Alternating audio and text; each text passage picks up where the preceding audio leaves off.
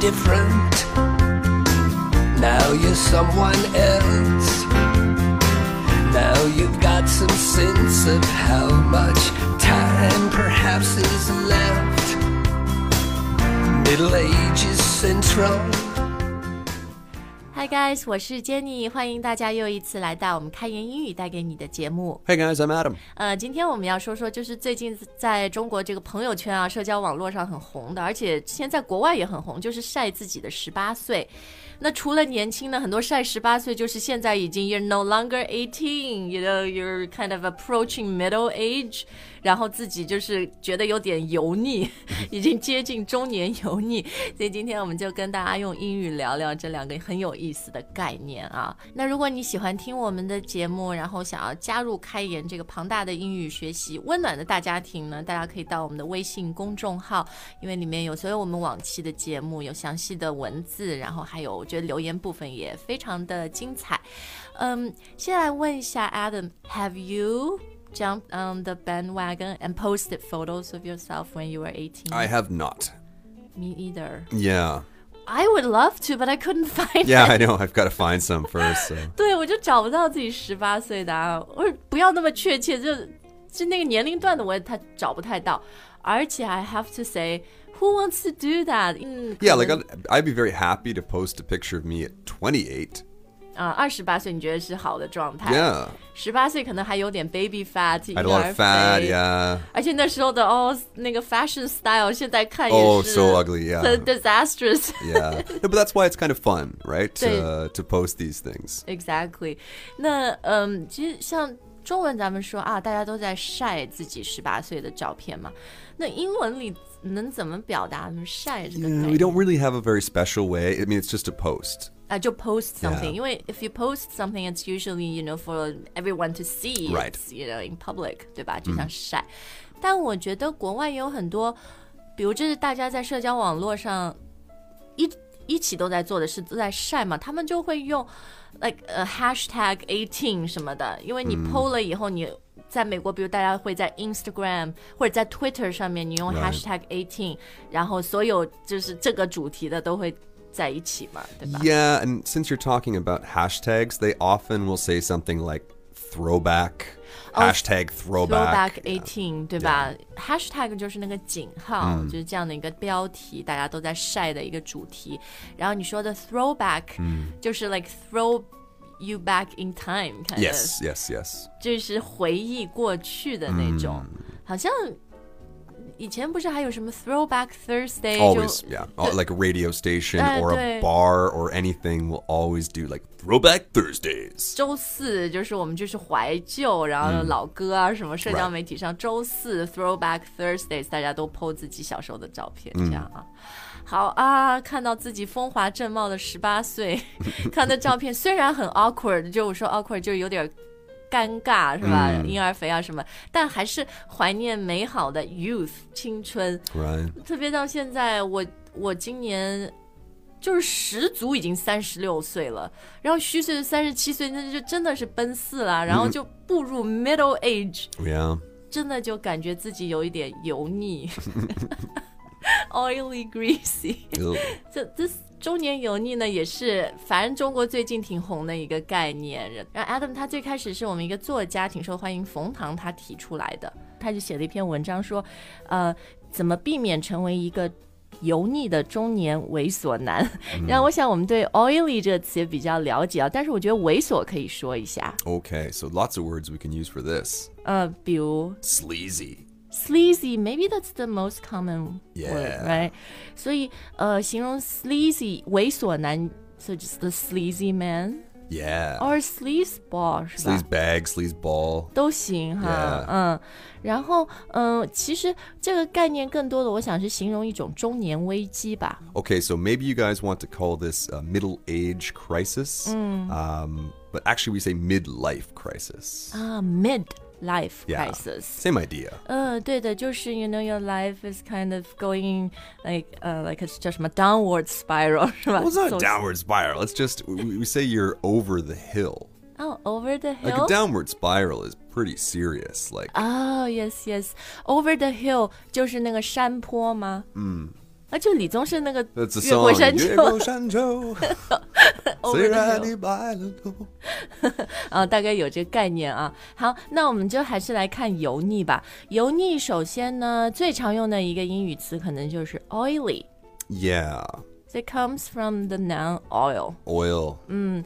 Oily 可以形容，最常形容的是吃的东西吧？ Yeah, like uh, Spencer and I, we often talk about uh, like oily food. We don't want to eat oily food. 油腻的食物啊。诶，呃，When you talk about oily food, is it food that's like very fatty？比如说什么肥肉啊 那种东西，or is it food cooked with a lot of oil？ Cooked with a lot of oil. 啊，比如一盘青菜，如果里面放很多油炒，that could also be very oily。 Yes. Right，嗯，诶，那比如什么，嗯，有有一些 pasta 呀，或者 pizza 里面 cheese 非常非常多嘛，Would Mm。 you call that very oily？ Probably not. Probably greasy. 啊、g r e a s y 这也是等一下我们要跟大家分享的另外一个词啊，就是很 creamy，很那种西餐的油腻，是吧？ Mm, right. 好，那除了吃的东西啊，oily，嗯、也可以形容皮肤吧？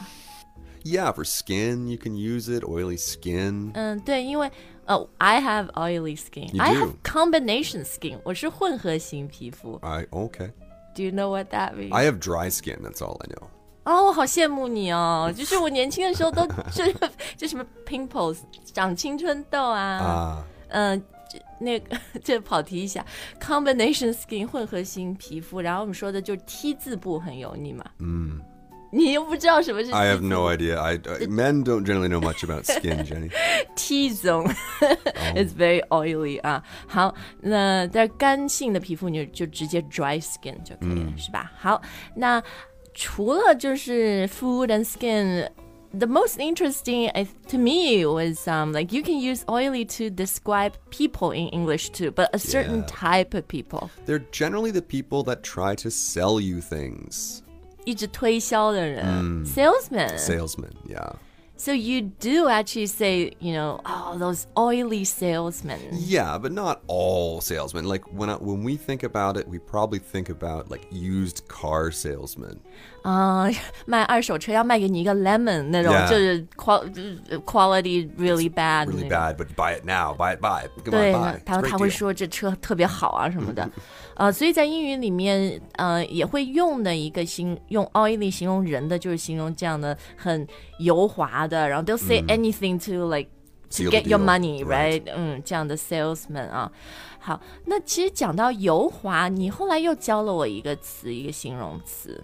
Well, I said sleazy before, but there's another SL sl word we could say. 嗯，是哪一个 Slick. slick。 Yeah. S L I C K。 And this one's great because it can be, um, a, you know, it can be an adjective. You know, that guy's really slick, uh, really slippery. Um, it- 可以讲一个人很 slippery。 you can, yeah, and you can also say the ice is really slick, right? That's what it means, kind of. 哦，所以 slick 的意思就是这种很滑的。嗯。但它现在引引申出来的意思，如果说一个人很 slick，is that positive or negative？ Um, it depends who's saying it, right? Like it's uh, so. I, I was about to say that we also use it as a noun, like just something that like uh, an adult would call a kid or something. Hey, slick. 大人会叫小孩 hey slick。 Sure. Well, they called me slick a lot, but probably the reason they did that is because I always used to slick my hair back. Slick your hair back 就是要用发蜡什么 hair wax 呀 Product or something. product 是吧？啊，就是像上海说那个老克了那种 Ah, yeah, I heard 造 that a lot 型是 on, 吧 on？my 啊， Shanghai days. 不是，我还想问你，so can you say like a slick salesman Um, or oily salesman 比较好？ yeah, oily is pretty good. 那如果说一个人很 slick 的话，中文说一个人很油滑，that's negative，like、呃，就像 oily salesman。 Well, remember what I said before about who is saying it. So, like, I grew up in the countryside. So, in, in our minds, everybody in the city is really oily. Everybody in the city is really sleazy. Oh. So, we call them city slickers. City 嗯 slickers、就大城市的人都是很很滑头，对吧？嗯啊，city slickers，呃，反正我听下来好像也是比较 negative，比较贬义的，有点儿啊。好，那诶，除了 slick，我也想到其实 smooth 也可以的，说一 Smooth. 对吧？一个人是一个哦，such a smooth talker，那、嗯有些人 they're too smooth，就是就是也是比较滑头的 But 那 like 种。 a, a politician. Yeah，like you，就是他们说的都很漂亮，but kind of you can't trust them。 Yeah, smooth talker. 啊、这样。好，那今天我们最后要看的一个很有用的形容一个油腻啊、油滑概念的这个形容词呢，就是 greasy。 Greasy. grease， Yeah. 呃，g r e a s e 是名词、g r e a s y 是形容词。 yeah. Have you ever seen Grease? 没有 You've never seen Grease? ，Before my time，come on，这什么七十年代的电影吧？ It's a right, it's, but it's like on all the time, and high schools are always putting it on, and maybe Oh, your I kids will be in missed Greece it. one day. 啊，好吧，好吧，那我们来讲 greasy 这个词。greasy 其实和 oily 挺像的，因为也可以形容食物，对吧？ Yeah, like McDonald's. 哦，所以就前面说到那种，就西餐，我们说，比如 French fries，、薯条油炸出来的。 Yeah, So like fries would be very, uh, very greasy or like a Big Mac， Big 对不对 Mac，yeah 对，油油的。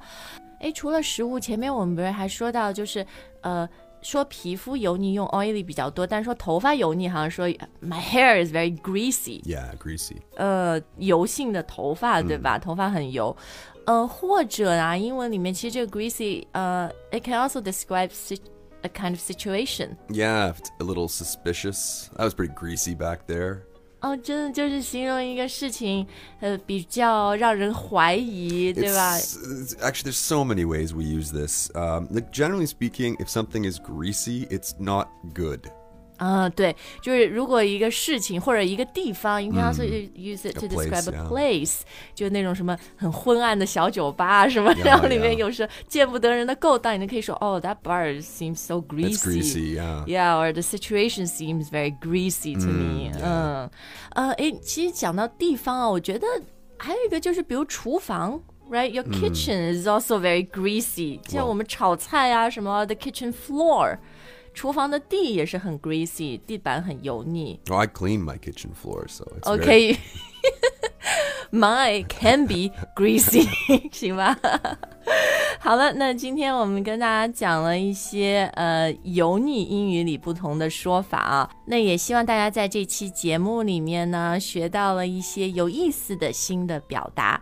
好，那还有什么就是相关这个中文或者中国网络流行语啊相关的概念，你希望我们在节目里面跟你说呢？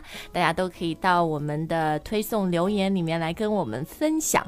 那新年里面，你有什么样的方法来避免自己进入油腻？不管你是中年，还是有的时候青年，也会进入一种这种 oily、greasy 的状态。大家也可以在留言里面来告诉我们。好，那感谢你收听我们今天的节目。然后新的一年，呃，冯唐也说了嘛，避免中年油腻，很很重要的一点就是不要停止学习。